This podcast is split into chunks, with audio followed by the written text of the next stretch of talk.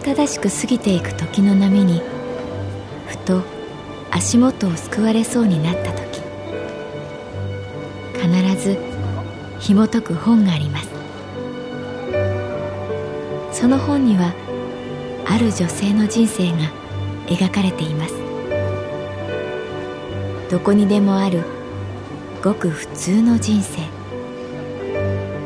でも本の中の彼女に出会うと心の湖に波紋が幾重にも広がるようにゆっくりと優しい言葉が満ちていきます。今日はどんな彼女に会えるでしょうか？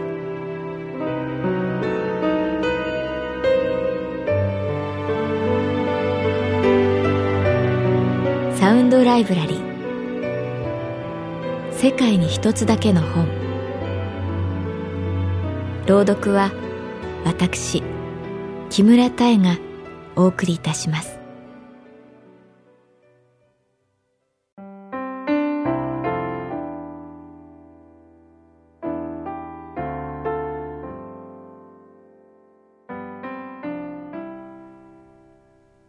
私の名前は月原かな子。旅行会社に勤めている。同じカウンター業務の桐ヶ谷君は去年入ってきた新人だけれど仕事の飲み込みが早く対応もスマートで卒がない。シュッと背が高く顔立ちも整っているので女性のお客様にも評判がいい。だからといって本人は別に鼻にかけるでもなく冷静さを崩さない。自分を過大評価もしなければ過小評価もしない。いつも大抵のことは全部分かってますからみたいな顔でカウンターに座っている。最初に会った時からこの桐ヶ谷君という人がどうも苦手だった。一応私が教育係なので話す機会が多いのだけれどどうも彼が一体どんな人なのかつかめない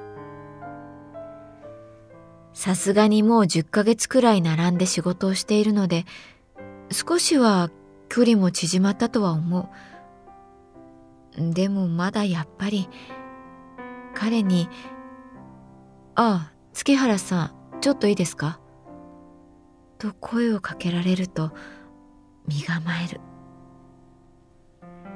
いつだったかそのことを母に話すと電話の向こうの母はあっさりと「ああそれはねかなちゃんのやっかみよやっかみ」と言った。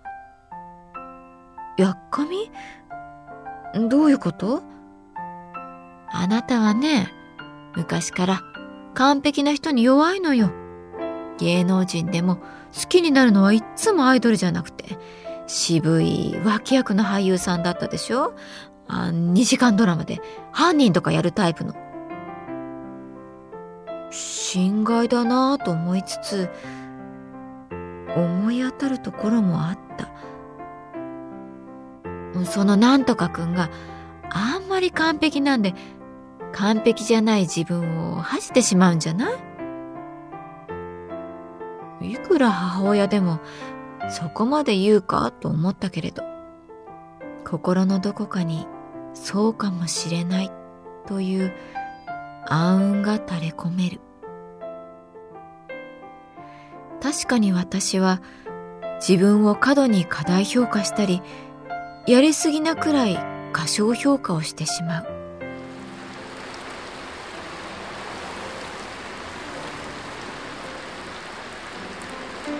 ある冷たい雨が降る月曜日の朝。カウンターに座るや否や桐ヶ谷君に声をかけられた。月原さんあのすみません。今晩少しだけ付き合ってもらっていいですか？ちょっと相談が。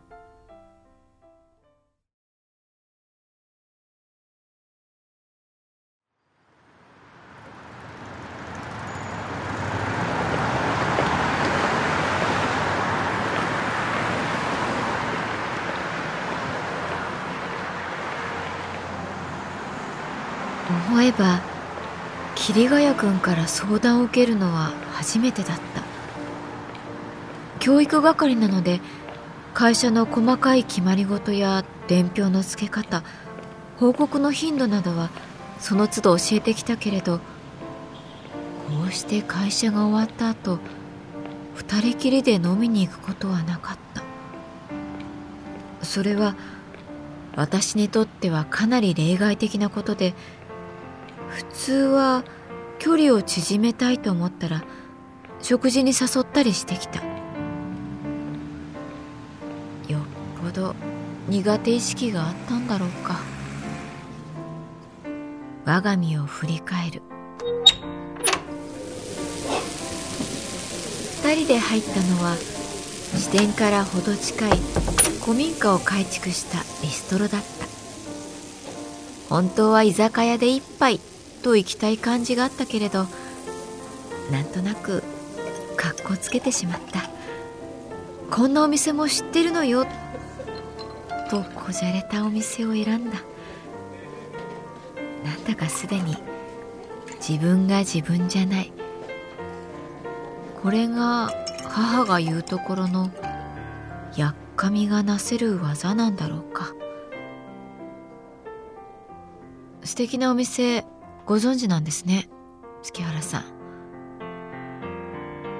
私が欲しがっている言葉を最初に投げてくれる。見透かされているような恥ずかしさに顔を伏せる。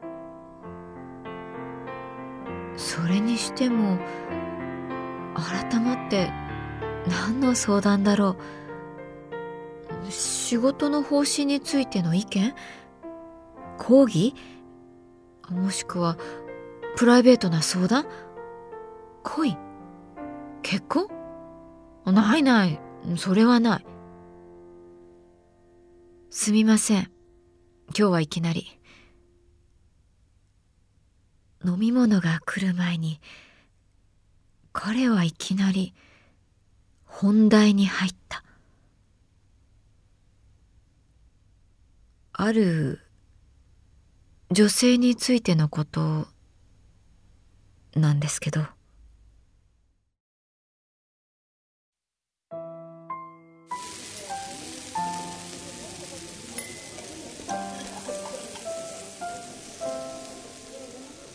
そのお店はビストロなのだけれど畳に座る。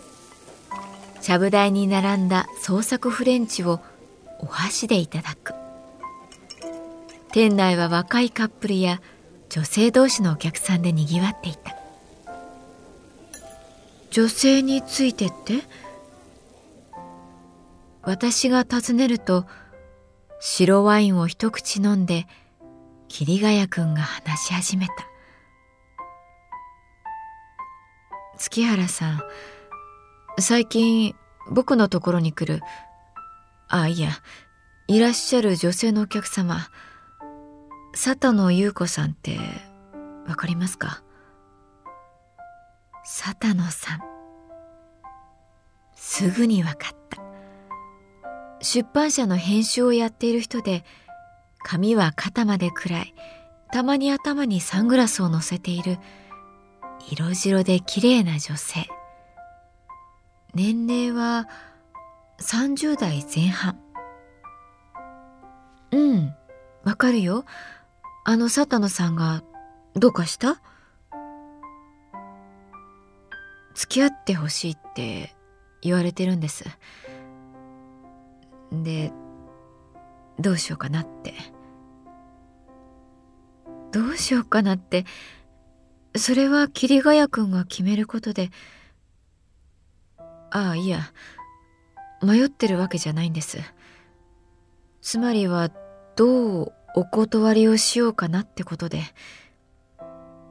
大事なお客様ですし会社の出張やプライベートな旅行までかなりご利用いただいてますし友達やご家族もいつも僕をご指名いただいていますし我が神保町支店では個人ノルマがあるわけではないが一応月間の成績は発表される。桐ヶ谷君は新人ながらいつも上位にいる。仕事のこととプライベートのことは切り離して考えていいんじゃない？言いながら我ながらありきたりな回答だなと思う。ですよね。でもお断りすればなんだか来なくなるような気がするんです。佐田野さん。桐ヶ谷君は一体何を恐れ何を私に求めているんだろう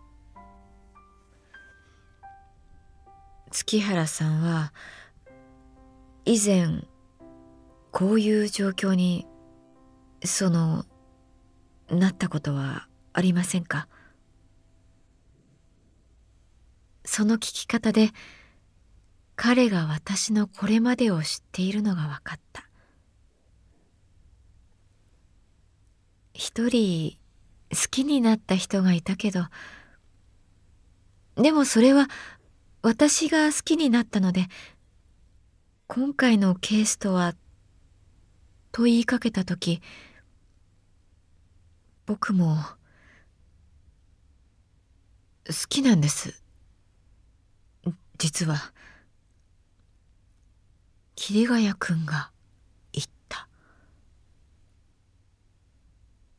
断るべきなのかと。そのお得意様と付き合うのはダメなのかと。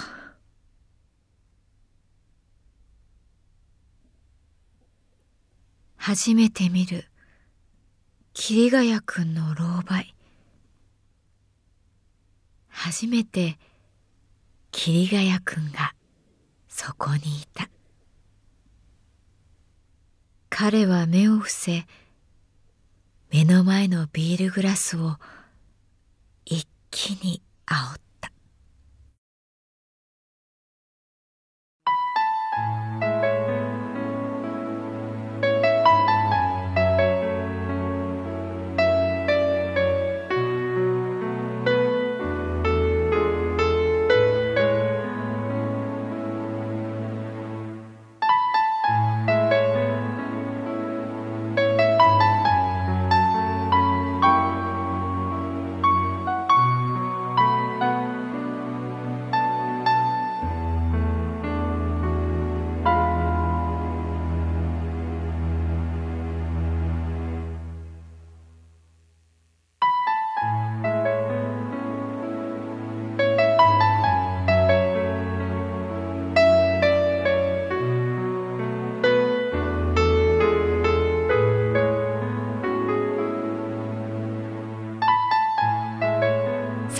ライブラリー。世界に一つだけの本。作北坂雅人。演出広島聡。朗読は私木村多江でお送りいたしました。